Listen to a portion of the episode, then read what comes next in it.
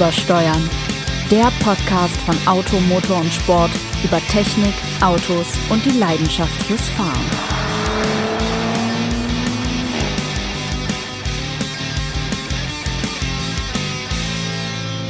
Herzlich willkommen zu Übersteuern, dem Auto, Motor und Sport Podcast zu allem, was beim Autofahren Freude bereitet, aus Büro 408 aus dem Redaktionsgebäude von Automotor und Sport und mein Bürogenosse ist der wunderbare, großartige, sensationelle Chefreporter international Jens Strahle. Hallo Jens. Hallo Sebastian. Natürlich äh, hat Sebastian völlig vergessen, sich selbst anzukündigen als den großartigsten Autor von Automotor und Sport, bei dem gerade das Telefon klingelt. Sebastian Renz. Äh, und was das Übersteuern angeht, Sebastian, ich glaube, du hast gerade ein bisschen übersteuert, nachdem Luca hier ganz hektisch an irgendwelchen Reglern wieder runtergedreht. das liegt daran, dass wir den. Das soll ja auch ein bisschen Herausforderung für ihn hier geben, sonst steht er immer nur so rum und hat den Kopfhörer auf den Ohren und guckt irgendwie Löcher in unsere schmucklose Bürodecke hier. Wir hatten gedacht, ja. das früher schon bei der ZDF-Hitparade die Pegelei übernommen. Jetzt ja, der Typ, der da immer diesen Pult Genau, hat, diesen großen Pult. Oh, und dann, Thomas, jetzt kannst du mal äh, Günther, fahr ab. Ja, ja genau, Günther, fahr ab. Wir können sagen, Luca Pegelei. Sehr, sehr schön. Ach, Sebastian, apropos äh, Pegeln, Pendeln, Fahren, was gab's denn bei dir so Neues auf der B10? Ich habe festgestellt, dass die Leute letztes Wochenende sensationell schlecht Auto gefahren sind. Ich war mit der Familie unterwegs und was mich beeindruckt hat, war ein Fahrer eines Hyundai iX35, also des Vorgängers des Tucson, der fuhr auf der H81 Richtung Stuttgart und dann kommt eine Baustelle hinter Untergruppenbach. Mhm. Da steht etwa 38 Mal für die rechte Spur nach Ilsfeld, äh, nein, nach Ilsfeld auf die rechte Spur einordnen. Also wirklich, dass da nicht Leute mit, mit, mit Transparenten standen, Ilsfeld rechts einordnen. Das wäre in Japan der Fall ja. übrigens, ja. genau. Dieser junge Mann fuhr jedenfalls stoisch auf der linken Spur, um dann, als dann schon diese Baustellenbarken standen, die wiederum auf Betonblöcken befestigt waren, dann spontan von der linken Spur nach rechts rüber wechseln zu wollen. Auch schön. Es gab eine große Staubwolke und als die sich langsam verzog, sah man einen Hyundai iX35, der ebenso sparsam dreinblickte wie sein Fahrer, denn der hatte dem Wagen gerade die Vorderachse entrissen. ich nehme an, zur Not bis Mundelsheim durchzufahren, dort zu wenden und dann auf dem Rückweg nach Insfeld zu fahren, wäre kostengünstiger und zeitsparender gewesen, als die Vorderachse vom X35 wieder reinzuschrauben. Oder, Aber, oder er dachte, er hat ein SUV, da kann er ein bisschen Gelände fahren. Ich wollte nur sagen, also ein, der, der große Vorteil ist, ein Traumwagen wurde dabei nicht zerstört. Davon kann man sicherlich ausgehen. Hey, lustig, aber wenn du das erzählst, fällt mir eine, eine ähnliche Situation, allerdings mit einem deutlich schwereren Geschütz ein. Es war ein MAN, TGE, irgendwas Sattelzug, äh, A8, äh, München, also Ulm Richtung, Richtung äh, Stuttgart, Fahrtrichtung, äh, Höhe Ausfahrt Merkling. Und zwar, ähm, da wird ja auch munter gebaut. Und die haben dann ähm, die die Ausfahrt, sozusagen die die die die Brem Bremsspur, nee, die Ausfädelspur sehr weit nach hinten verlegt. Also man biegt quasi direkt von der geschwindigkeitsreduzierten Hauptspur in die Ausfahrt ab. Von ähm, der geschwindigkeitsreduzierten Hauptspur auf die Ausfädelspur ja. ab. Da sehen Sie mal das Behördendeutsch wir können das. Wir können das auch. Das ist sehr korrekt. Das strahlt von diesem Gebäude da drüben, das, das, das genau, das liegt wieder am, Wir haben übrigens, das müssen wir kurz sagen. Lass, lass, mich kurz die Geschichte zu, ja. zu, äh, zu, Ende erzählen. Jedenfalls fürchtete wohl dieser äh, LKW-Fahrer ähm, nicht rechtzeitig da nach Merkling rausfahren zu können ähm, und äh, äh erachtete die abgesperrte Spur als die Abbiegespur und äh, fuhr mit einem gewagten Fahrmanöver durch die Barken, also so slalommäßig fädelte er da ein, um dann vor der Ausfahrt festzustellen, scheiße, geht ja gar nicht, weil da war dann durch Barken eben die Ausfahrt auch große Staubwolke, aber rechtzeitig zum Stehen gekommen, der führt sich dann auch ein schönes Schauspiel eigentlich. Aber ich, egal. Ich, wir, ich nehme an, die, die Leute, die, die wie wir früher auf Achse gesehen haben, es lag daran, dass der Hinterreifen brannte. Der Immer. musste das so machen. Den, so wie bei. Gut, den hätte er ja vorher abgefahren. Das hat der Franz Merstung in der ersten Folge schon gemacht, äh, äh, als er vermutlich mit Maschinenteilen aus Teheran kam, wie eigentlich immer. Oder aus allen Herren Ländern kam er normalerweise. Aber äh, auch das ist ja eigentlich, eigentlich nicht so nicht so das, äh, das Thema, auf das wir ab, abzielen. Ich habe da, du hast ja schon mit dem X35 eine äh, ne, ne, äh, halbwegs elegante Überleitung versucht. Ich kann versuchen, die zu toppen. Und zwar, wenn ich morgens tatsächlich auf meine B29 fahre, sehe ich hin und wieder, Achtung, ein wirklich, also naja, legendär ist vielleicht doch ein großes ikonenhaft, Wort. Aber Sag ein ikonenhaft. Mr. Sunny Traveler Park. mein, wann hast du das letzte Mal einen gesehen in freier Wildbahn? Ja, zugegeben, da jetzt von einer, einer Legende, die man ja häufig mit seltenen automobilen äh, äh, Erscheinungen in Verbindung bringt, zu sprechen, wäre fatal. Aber man sieht ihn eigentlich, also schon ein sehr seltenes Auto Ich- immerhin. Kein ich- geiles, aber ein seltenes. Ich muss auch zugeben, und das mag die einen oder anderen jetzt erschüttern, ich führe keine Liste darüber, weil ich Nissan Sunny Traveler sehe. Keine kann Liste, jetzt-. Deswegen kann ich dir nicht sagen, weil ich zuletzt einen gesehen habe. Aber es ist richtig, es sind die, diese, diese ganz normalen, herkömmlichen, handelsüblichen Autos, die so ein bisschen aus dem Augenfeld verloren gegangen sind oder aus dem Straßenbild vor allem verloren gegangen sind, während die großen, die immer gern als Legenden oder Ikonen genannt werden. Ikonen sind übrigens Heiligenbilder der russisch-orthodoxen Kirche. Das wollen wir mal sagen. Für alle, die immer Kampf der Ikonen sagen, stellen wir uns ein bisschen schwierig vor, deswegen schreiben wir es nicht. Also, die immer als Ikone genannt werden, fälschlicherweise, oder die als Legende äh, noch immer durch, durch Hefte gezogen werden. Da, davon gibt es ja alle Menge. Ich habe vor ein paar Jahren mal einen R5 gesucht. Da habe ich fünf Tage gebraucht, bis ich einen gefunden habe. In der Zeit hätte ich, glaube ich, 28 Flügeltürer finden können. äh, aber das Besondere an diesen Legenden, Ikonen, großartigen Autos der Weltgeschichte ist ja, dass sie es vor allem dann sind, wenn man sie nicht selbst gefahren hat. Denn, Ja, es kommt ja immer drauf an. Ich meine, also zunächst mal ist es ja natürlich unser, unser großes Glück, dass wir sozusagen äh, unsere, unsere Postercars ähm, alle schon mal live erleben durften. Ich meine, wer kann das schon von sich behaupten? Das ist ja schon mal großartig. Aber du hast vollkommen recht. Es gibt dabei Fahrzeuge, die wären eigentlich besser ein Poster geblieben. Ne? Da hätte man besser weiter von dem Traumwagen geträumt, als ihn Ja. tatsächlich zu fahren. Aber, wie, wie Jens völlig richtig sagt, es ist natürlich ein großes, glückliches Privileg, das ausprobieren zu dürfen. Aber bei manchen Autos würden wir Ihnen eher raten, fahrt sie nicht. Und uns rückblickend eigentlich auch. Aber Ja, fang doch mal an, was, was war denn so dein erstes ernüchterndes Erlebnis Also sozusagen? für, für mich, und das ist ja so, bei, bei jedem ähm, ist es so, dass die Autos, die man in der frühen Kindheit gesehen hat, eigentlich schon am längsten nachwirken, also diese 80er Jahre Autos. Und für mich war einer der Helden, womöglich auch wegen seiner Innenstadt sind, immer der Mercedes R107, also der SL von 1972 bis 1989 gebaut, in dem Stephanie Powers bei Hart aber herzlich am Steuer saß mit dieser wilden Frisur, die alle, alle, ähm, alles Haarspray der Welt nicht mehr das am war Platz halten konnte. Das war keine Haarspray, das war Sprühbeton. Oh, Sprühbeton. selbst, der, selbst der vermochte es nicht, dem, der Sturmgewalt dieses Roadsters äh, standzuhalten. Und deswegen wollte ich immer mal ein R107 fahren. Es gelang mir, ich glaube, das ist 2005 gewesen, 2006, also vor, mit, schon schon mit etwas vorgerücktem Alter, dann tatsächlich mal in sein Auto zu steigen und zu fahren. Und der fährt leider entsetzlich. Also äh, es ist überhaupt kein sportliches Auto. Die Sensationalität des Autos beschränkt sich, wenn man es wirklich rückblickend betrachtet, darauf, dass er einer der wenigen Roadster war, die es eigentlich gab. Also, ja. wenn ich jetzt hart oder aber herzlich drehen musste und Max schon den, den Rolls Royce hatte, dann blieb für Stephanie Powers also nicht mehr recht viel anderes als eben dieser SL. Denn als sie anfing zu drehen, gab es, glaube ich, den 911 als Cabrio noch nicht. Aber bedauerlicherweise fuhr sich dieser SL entsetzlich banal. Also ein 123er Mercedes fährt genauso. Hm. Also der Wagen hat auch diese, diese Lenkung, die man, mit dem man, glaube ich, auch größere Ozeanschiffe lenkt, lenken kann und steuern kann. Gut, ich hatte Mercedes ja damals auch die Lenkung, glaube ich, direkt von der Meyer-Werft eingekauft. Also es war bei meinem 126er auch nicht anders. Die kam aus Papenburg Ja, genau. eingeschifft, sozusagen den Neckar hoch und nah in unter, in unter Türkei hieß es ausgeladen. Ja, okay, ja, genau. Freilich. Ja, das also, das, du hattest also den automobilen äh, Frisiertisch sozusagen, ne? Genau. Live vom Frisiertisch. Das ist schön. Ich mag den, ich mag den 107er SL ja Das eigentlich sehr gerne. Ich, möcht- ich mag äh, auch tatsächlich den SLC, am besten in der Fehlfarbe mit, mit Radkappen statt Leichtmetallfelgen. Aber ich kann ihn einfach gar nicht fahren, weil ich da irgendwie schon, das, das Lenkrad liegt direkt auf meinen Oberschenkeln auf und zwar so, dass es äh, Vom Druck, Schlüssig. Druckmarken hinterlässt und deswegen, also fahren kommt für mich da schon gar nicht in Frage. Ja. Aber du hast recht, wunderbare Autos, großartige, sehr, sehr schöne Autos. Das möchte ich mal sagen. Der 107er SL, ein Traumwagen, was sein definitiv. Aussehen angeht.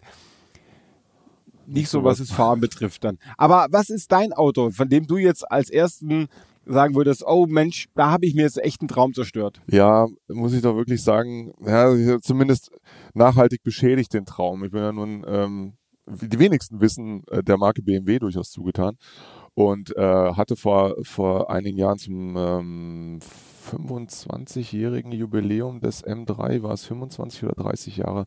Ich weiß es nicht mehr genau. Jedenfalls BMW hatte eine ähm, sensationelle Veranstaltung gemacht, bei der man in Ascari alle Generationen M3 fahren konnte. Ich konnte, ich konnte mein Glück kaum fassen, denn es waren nicht nur alle Generationen, sondern auch noch die Evolution innerhalb der Generation. Also sprich ein E30 M3 nicht nur als Standardmodell, sondern als Sport-Evo, ein E36 nicht nur als 3 Liter, sondern auch als 3,2 Liter.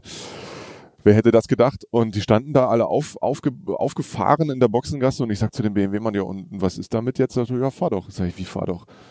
Ja, kannst fahren. Mach Strecke doch. ist frei, fahr einfach. Boah, da, wie geil ist das? So, und dann fährst du mit dem E30 da los.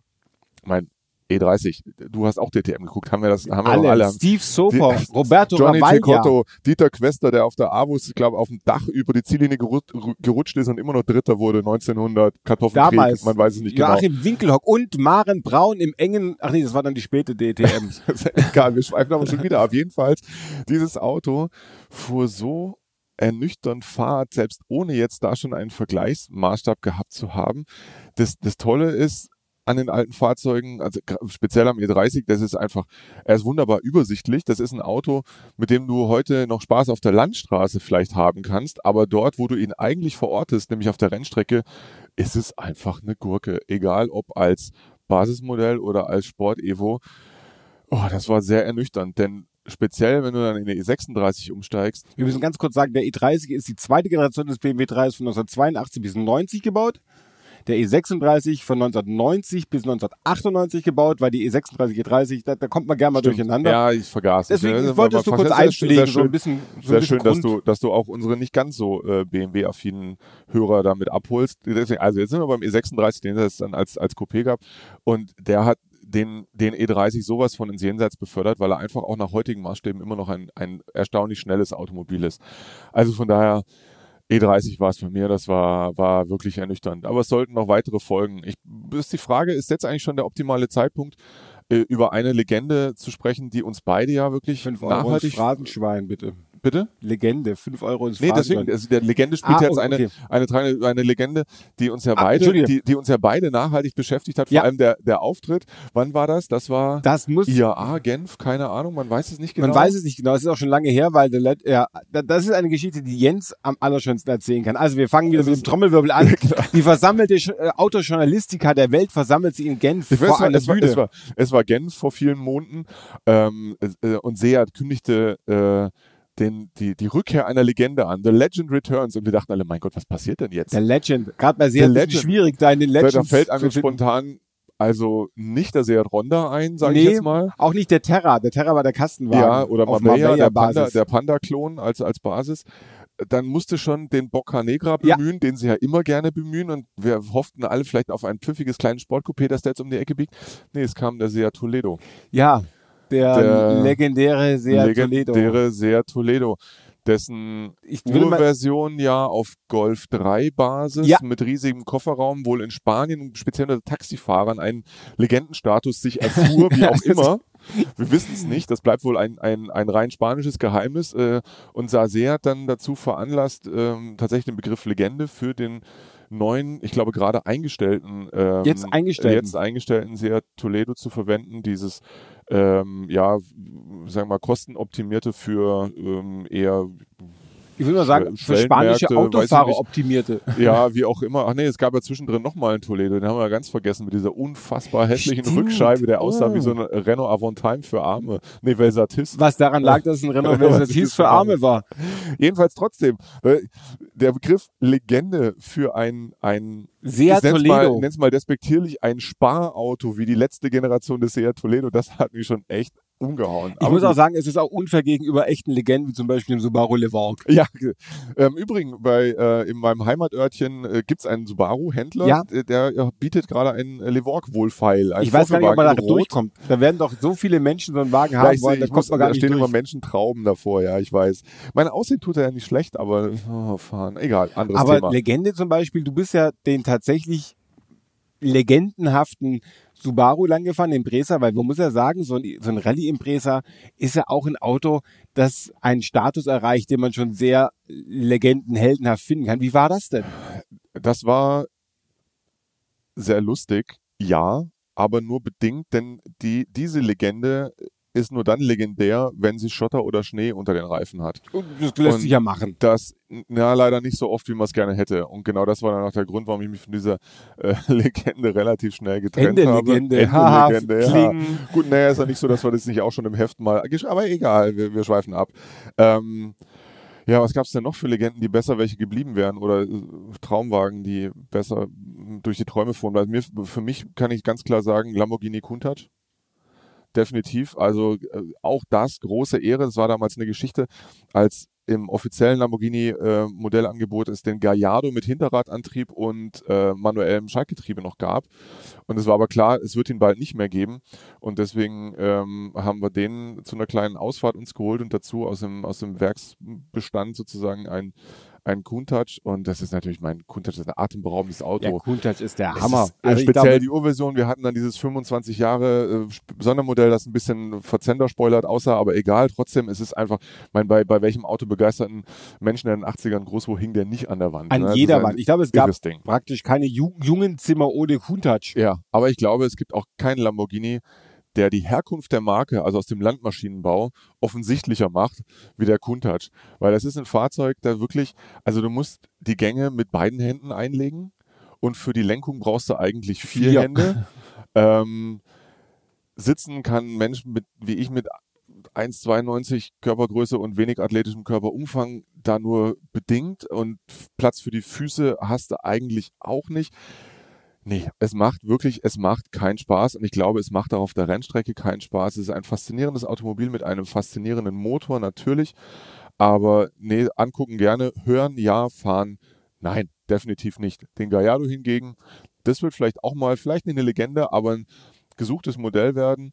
Äh, der war schon sehr witzig mit der offenen Klick-Klack-Schaltkulisse mhm. und Hinterradantrieb wie äh, wir damals ja auch befunden haben, da, mehr Gallardo braucht kein Mensch, ja, so viel Kaufberatung muss wieder. sein. Ja, aber ähm, ja, das war also dieses Thema. Wie war es denn bei dir? Der ich, 600er Pullman vielleicht? Der 600er Pullman, ah, da, da hatte ich ja das größte, ich durfte das, den langen Mercedes 600 Pullman, langen Pullman, was für ein Quatsch, ich durfte den langen 600er als Landau Lee fahren. Das ist, war, ist das Auto, das Mercedes besitzt, gleiche Konfiguration wie der Wagen, den Königin Elisabeth in den frühen 60er Jahren für ihren Staatsbesuch in Deutschland hatte. Und das war schon, also größeres Kino kann man sich schwer vorstellen. Äh, wir fuhren unter anderem auf, auf, der, auf der Bundesstraße und immer wenn ein Polizeiauto vorbeifuhr, wollte ich denen die passende Stellung im Konvoi zuweisen. ja, das muss, hättest du ja nicht du als Queen Elizabeth ich machen fuhr müssen, ja. sondern ich fuhr ja, deswegen. Äh, ich dachte, da hättest du Otto für gehabt. Ja, ich habe Leute, die den Polizisten sagen, wo sie dann die wenn wir die wenigsten ja wissen, Kollege Renz hat ja das fantastische Format der alte Test ähm, äh, sich ausgedacht, das immer wieder in, in, schöner Regelmäßigkeit bei uns im Heft aufpoppt, in dem alte Fahrzeuge, ja legendäre Fahrzeuge, Le mindestens legendär, ähm, durch unser aktuelles Messschema gequält werden, was äh, dann Sebastian immer in, in launige Worte zu verfassen mag. Und da hat er natürlich also jetzt einen reichen Fundus. Damit will wir jetzt beim 600er erzählen. 600er ist, wirklich, 600er ist wirklich der Hammer, dieses Auto, das ja mit, mit mit ohne Rücksicht auf jegliche Kosten entwickelt wurde und natürlich ein sensationeller wirtschaftlicher Flop war. Aber sowas zu bauen mit einer, mit einer Zentralhydraulik, die die Fenster steuert, das, das, das, das verdeckt und das allein, allein die Zentralhydraulik braucht 50 der insgesamt 250 PS des Motors, wenn sie auf, voll, auf vollen Touren läuft. Bleibt also nicht so viel übrig für, den, für das reine Vorankommen, aber so ein 600er ist echt der, ein, ein Überauto. Voll mit Leder, mit Minibar und der Auftritt des Wagens an sich, das ist ja mit, mit modernen staatstragenden Autos nicht mehr zu vergleichen und wenn irgendwelche russischen Präsidenten meinen, sie könnten sowas ähnliches mal kurz befehlen, dass man sowas baut, es funktioniert einfach nicht. Ein 600er ist praktisch der ist einfach die Königin Elisabeth unter den Autos. Da, da geht auch nichts mehr drüber. Aber also das war tatsächlich äh, eine Legende, die sich auch gut fuhr. Die fuhr super, nicht mhm. so super fuhr und das kann ich jetzt mit ein bisschen Rückblick sagen. Der BMW M1 leider keine so ja. sensationelle Legende, sieht brillant aus und, und ich glaube, es liegt auch daran, dass Lamborghini wieder mit beteiligt war. Aber bei nur der kurz, nur ganz kurz. Ja, das hat aber schon gereicht. Also, brillanter Motor, so ein BMW M1 hat durch einen sensationellen Motor, den Grund-M-Motor natürlich, der später noch im Fünfer dann drin war, der eine großartige Karriere hatte, aber leider ist so ein Supersportwagen aus den 70ern vor allem eine Bastelhöhle. Ja. Egal wer ihn baut. Ich wüsste jetzt auch nicht, auch die Ferraris dieser Zeit waren Bastelhöhlen. Aber ja. der M1 leider fährt auch nicht so brillant, wie man das ihm gerne hätte. Ein Auto dagegen, das wirklich an sich schlimm fährt, aber in seinem ganzen Auftritt so überragend ist, dass egal was der macht, großartig ist, ist übrigens der Ferrari Daytona, den ich mal fahren durfte. Der ja. Ferrari Daytona. Es ist praktisch ein, ein Lastwagen, dem irgendjemand ähm, Kokain in den Luftfilter reingestopft hat. Oh. Und der brutalst Deswegen möglich vorangeht. Miami Weiß oder? das- Auf jeden Fall, auf jeden Fall. Ein, ein unfassbares Auto, das dich auch niederknüppelt mit allem. Also es, es verprügelt dich, es, es hat Lenkkräfte, die du praktisch, da bräuchte eine ganze Besatzung, um den, um den Wagen rumzureißen. Aber wie so ein Daytona aussieht, ist einfach der Hammer, wie der Motor brüllt, wie er dich einschüchtert und dich, dich doch durchaus spüren lässt, dass du seiner niemals würdig sein wirst. Das war echt großartig. Tja, und ich überlege gerade, wo geht's denn bei mir weiter? Ich fürchte, ich muss, ja, wahrscheinlich auch den Lancia Delta Integrale ein bisschen dazu zählen. Denn es ist ähnlich wie mit dem, mit dem Subaru. Es ist, es ist tatsächlich ein Rallye-Auto. Das heißt, er ist dann besonders lustig, wenn du, wenn du Schnee oder Schotter hast, was du eigentlich so einem Auto nicht mehr zumuten möchtest heute. Ansonsten, meine Sitzposition wie in praktisch jedem alten italienischen Auto für mich nicht zu gebrauchen. Ähm, auf trockenem Asphalt von der Performance her, naja, da musste ich auch schon mal gegen so einen Golf 1.0 TSI wehren. Also ist, Mit 84 PS, Also, 86 von 86 PS. Gut, nicht vielleicht, es gibt ja noch den mit 115, Den gibt's glaube ich. auch noch. Also, ja, ich Also der muss ist es dann schon sein. Der, das dann schon. Nehmen Sie die Aber das, 115 das war, war auch sehr ernüchternd, wenngleich es für mich immer noch eins der, der spektakulärsten und schönsten Autos ähm, ist, die auch in den letzten Jahren wirklich ein, einen massiven, äh, äh, eine massive Wertsteigerung erfahren, erfahren haben. Ähm, das geht sogar, also der Bestand ist einfach nicht mehr da. Ist ganz lustig. Ein guter Freund von mir besitzt einen und da war neulich äh, völlig überraschend mal wieder was zu reparieren an dem Wagen. Komisch. Ähm, und er hatte das bei einem, bei einem äh, Spezialisten da in der Branche und dieser Mensch sagte wohl, dass er sich jetzt langsam nach einem anderen Geschäftsmodell umgucken muss, weil es gibt keine Autos mehr, die er findet, die er aufbauen kann und weiterverkaufen. Er hat halt den einen oder anderen Service mal unterm Jahr, aber er hat dann schon irgendwie, glaube ich, versucht, Gabelstapler zu verkaufen oder so, damit er irgendwie ein regelmäßiges Einkommen hat, weil der Markt ist leer. Ja, was, was nicht zerschellt ist, ist in Sammlerhand. Eben, eben. Äh, das Auto, das mein, mein Spätzle vor, vor etwa äh, zehn Jahren für 15.000 Euro äh, gekauft hat. Äh, klar, auch einiges investiert in der Zwischenzeit, aber das kannst du wahrscheinlich jetzt für 55 irgendwie inserieren. Ähm, das ist schon heftig, einfach weil die guten Autos alle weg sind ähm, und die schlechten alle zerbröselt oder als Ersatzteillager ausgeschaltet. Es gibt keine mehr. Trotzdem auch das, ja, man hätte, man hätte gerne einen, um ihn anzuschauen, aber viel, viel mehr fürchte ich dann auch, auch nicht. Also leider. Woran liegt's denn, habe ich mir gerade noch überlegt. Warum sind diese Autos nicht mehr so großartig, wie man sie damals empfand? Weil wenn wir die alten Testberichte lesen, waren die Kollegen durchaus Ja. euphorisiert. Liegt es daran, dass heute, wenn du dir Audi Sport Quattro anguckst, die Fahrleistung von einem Sport Quattro inzwischen von einem Audi TTS erreicht werden? Geht es um die Fahrleistung? Und der Nee. TTS fährt natürlich auch in einer Maße besser, was Federungskomfort, Lenkeigenschaften, Handling, Traktion, ist beim Sport Quattro auch ziemlich großartig. Äh, der TDS fährt schon so brillant. Liegt das daran, dass die Brillanz der Autos so zugenommen hat, dass einfach die offensichtlichen Schwächen der alten Autos so deutlich werden? Oder liegt Ja, die. Sensationalität, Sensationalität, Sensation. die Sensation der alten Oder? Autos, Ja. oder lag sie womöglich einfach daran, dass es so wenige davon gab, Ja. dass es so was Außergewöhnliches war? Also da, das, das denke ich schon. Ich meine, der, der Maßstab des Außergewöhnlichen hat sich ja einfach verschoben. Ähm, und äh, über die Fahrzeuge, über die wir jetzt gesprochen haben, das ist gut, okay, mit Ausnahme des M1, der zu seiner Zeit natürlich schon auch, auch sehr speziell war.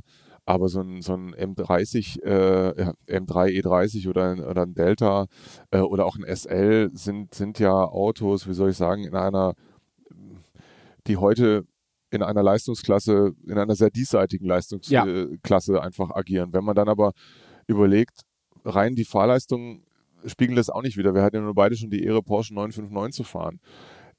Oh Dessen, ja. dessen Leistungs- oder dessen Technikpaket im Prinzip heute in jedem äh, 911 Carrera GTS steckt, der zu den beliebtesten 911-Varianten der Generation 991 zumindest gehörte. Und trotzdem ist es, finde ich, ich denke, du hast es ähnlich empfunden, ein unfassbares Erlebnis, wie dieser Apparat auch heute noch vorwärts geht, mit welcher Dramatik, ähm, die du so in dem, in dem modernen Elver nicht empfindest. Nicht nur, weil er natürlich schwerer geworden ist, sondern weil er auch insgesamt perfekter geworden ist. Dennoch ist der, ist der 959 ein, ja, ein, irre, ein irres Erlebnis, genauso wie, du erinnerst dich, Ferrari F40. Auch das, auch das ist ja nun ähm, ein, ein, ein irres Ding nach wie vor, das einfach unfassbar geht. Äh, mit, und die auch einschüchtert, war vermutlich ähnlich wie der, wie der, wie der Daytona, der, der mir nun verborgen blieb. Ähm, also weiß ich nicht, so allein Es ist auch der Auftritt der Es- Wagen. der, ja, der Auftritt und die, das, die, die Darreichung der Leistung vermutlich. Keine Ahnung. Ja, aber Schwierig vielleicht auch die sagen. Darreichung des Autos. Ich weiß noch, dass ich nach Zuffenhausen, ich durfte diesen 959 auch für einen alten Test fahren, den roten Sportmodell, fuhr nach Zuffenhausen mit der S-Bahn und stieg dann da aus und dachte so, jetzt, ich hatte mir den Vormittag eigentlich freigehalten, weil ich dachte so, jetzt werde ich erstmal der Sicherheitschecks unter, unter, unterlaufen, muss verschiedene Dinge unterschreiben, werd eingewiesen. Dann stand eine, eine freundliche Dame da bereit und sagte, hier ist der Schlüssel zu dem Auto, viel Spaß. Und dann haben die mir dieses zweieinhalb Millionen Euro Ding in die, also den Schlüssel dazu in die Hand gedrückt und gesagt, ja, kommen Sie einfach übermorgen wieder. und dann fuhr ich als erstes mit diesen zweieinhalb Millionen von Zuffenhausen, weil es früh war, durch die Rush Hour in die Redaktion. Und das war schon unwirklich.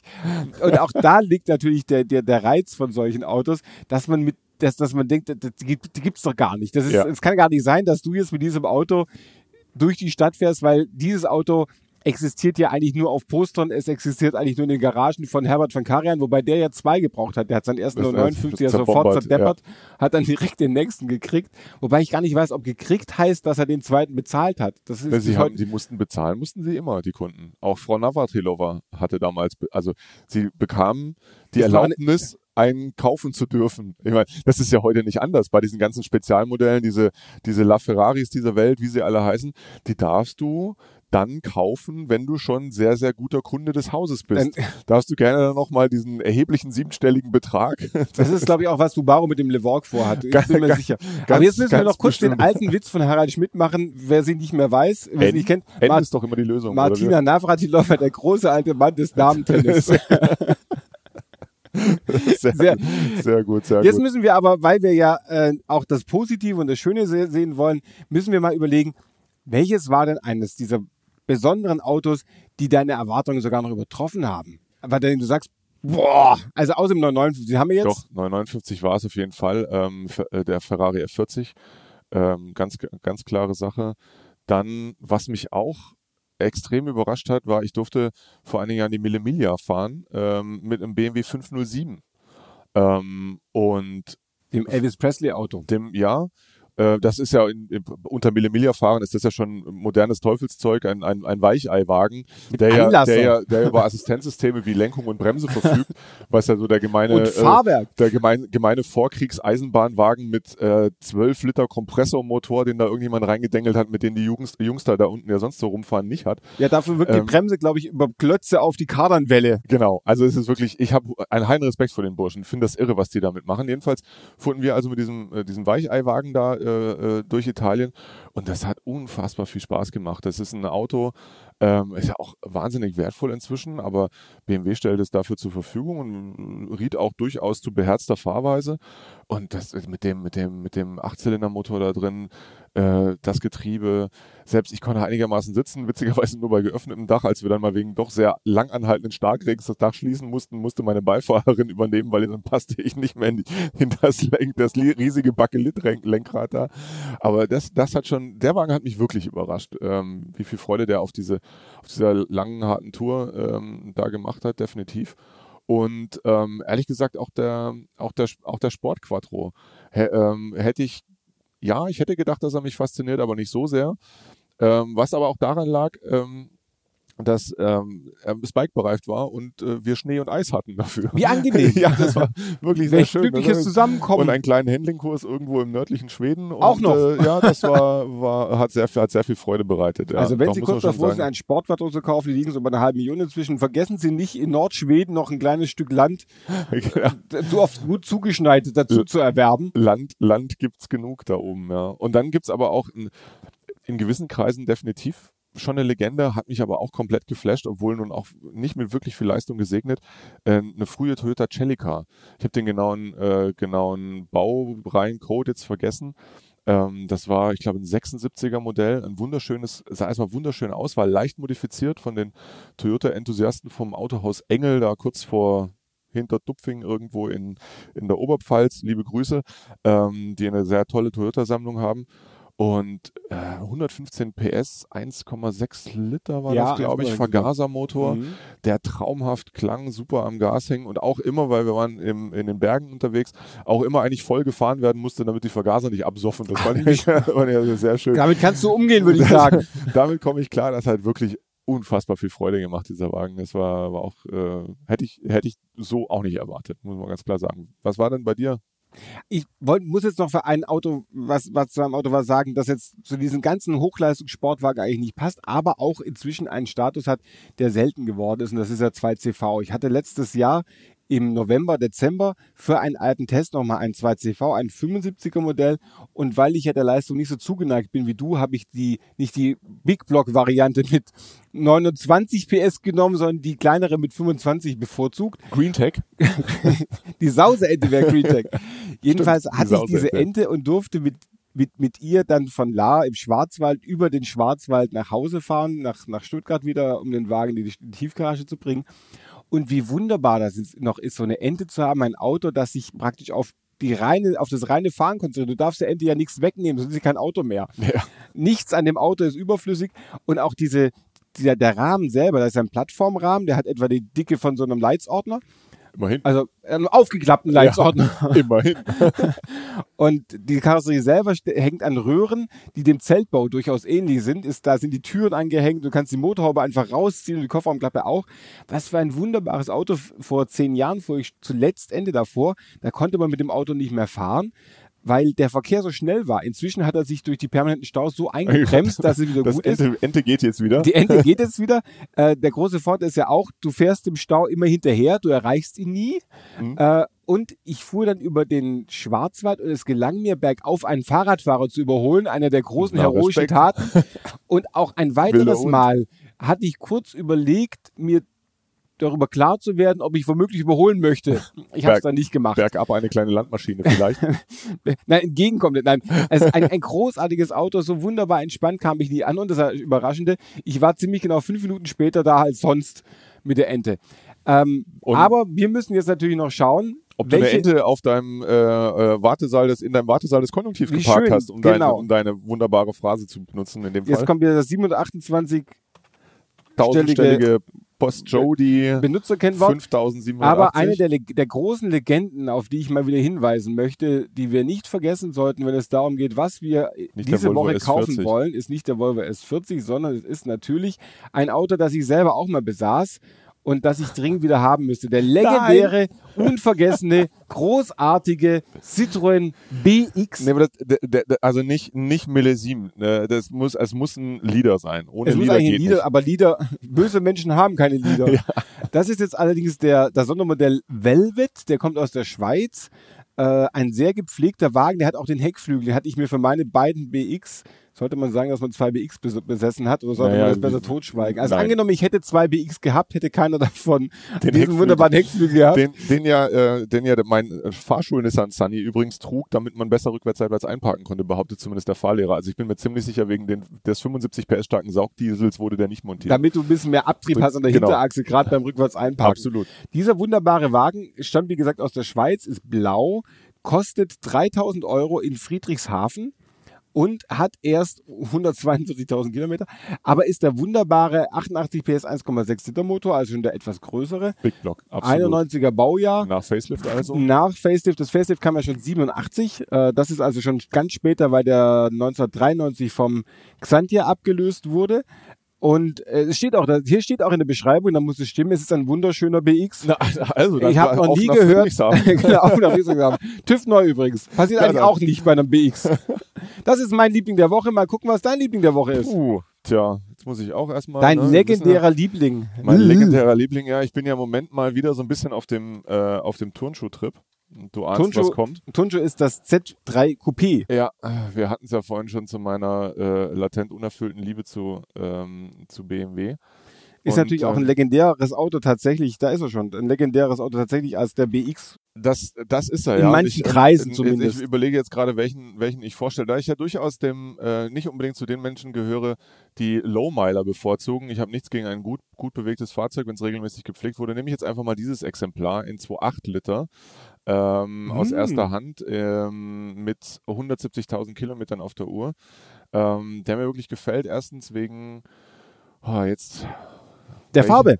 Ja, der Farbe, ich überlege gerade, krieg's, ist das Topasblau? Wie hieß denn das noch gleich? Egal, jedenfalls. Einfach souverän Ähm, Namen sagen. Da wird keiner anrufen und sagen, dass sie nicht stimmen. Na, wer weiß, irgendeiner weiß es immer. So leicht ab- abgegrabbelte BMW-Embleme, ja, okay, aber ansonsten sehr sieht, sieht er einfach solide aus. Ich mag die Form unheimlich und nachdem ich sowohl den 3 Liter fahren durfte, als auch den 2.8er, kann ich sagen, ich komme mit dem 2.8er wunderbar zurecht, denn wie, was der wenigste wissen, ähm, er ist ein bisschen kürzer übersetzt als der 3 Liter und tritt daher von unten heraus fast genauso, genauso äh, kräftig an wie der, wie der leistungsstärkere Motor mit 231 PS. Der 2.8er hat 193. Also der hier gefällt mir vor allem, ist er preislich einigermaßen erreichbar für 13.450 Euro. Da ist vielleicht tatsächlich Topaz Blau Metallic, sage ich doch. Ähm, da ist vielleicht auch noch ein bisschen was drin. Ähm, aber ja, so, ein- so ein Turnschuh als Ergänzung zu meinem E30 Cabrio, ah, also das, ja, wäre wär schon was. Es gibt mehrere, äh, meistens ähm, in weniger überzeugendem Zustand. Viele sind unfassbar schlecht verbastelt mit unnötigen Gewindefahrwerken. Der ist echt 19 original. der ist komplett original. Räder würde ich vielleicht mir sogar noch eine Nummer größer gönnen. Das sind jetzt Och. die 16 Zoll Felgen. Es gab wunderschöne äh, 17 Zoll Felgen von BMW ab Werk. Die würde ich da vielleicht noch draufschneiden. Aber ansonsten, wir beide fahren so in den Sonnenuntergang. Du mit dem BX und ich mit dem. Ich glaube nicht, dass ich da bis zum Sonnenuntergang komme. Ich nehme an, kurz nach Sonnenaufgang kommt einfach früher. ich dachte eher die Zuverlässigkeit. Ich muss dazwischen noch mal reparieren. Die Hydraulikflüssigkeit ist ausgelaufen. Und während wir uns jetzt ein Fahrziel überlegen für unsere nächste Ausfahrt mit BX und äh, Z3 Coupé, bleibt uns noch äh, darauf hinzuweisen, wo man unseren fantastischen Podcast überall downloaden kann. Ein, Sie können es einpacken, in die Tasche einpacken. Einpacken Da, oder ja, das Telefon einpacken. Smartphone bei.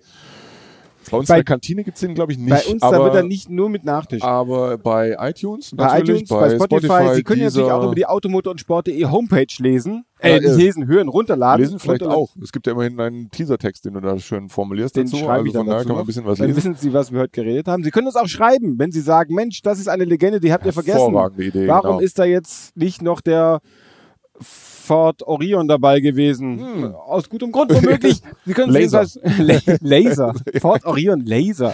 Sie können es jedenfalls schreiben unter uebersteuern at auto-motor-und-sport.de. Sie können uns aber, verrückte Sache, Ah, total verrückte Sache.